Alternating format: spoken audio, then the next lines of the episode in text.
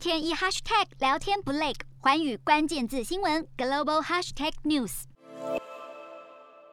韩国副总理兼计划财政部长洪南基在十三日召开的对外经济长官会议上表示，为了正式推动 CPTPP 的参加作业，将与多方利害关系人进行讨论，展开申请手续。他表示，加入 CPTPP 一来能拓展贸易投资，二来加强韩国身为全球贸易要角的地位。南韩先前一直犹豫要不要加入 CPTPP，部分原因是担心伤害和中国的关系。CPTPP 的前身是前美国总统奥巴马规划用来抗衡中国震惊影响力的跨太平洋伙伴协定 TPP，是川普二零一七年宣布退出之后才改名 CPTPP。另外，南韩农业、渔业以及中小企业担心来自国外的竞争加剧，也纷纷反对加入。不过，今年九月，在美国、英国、澳洲宣布成立澳英美联盟之后，中国隔天火速宣布申请加入 CPTPP。台湾也在不到一周后递出申请。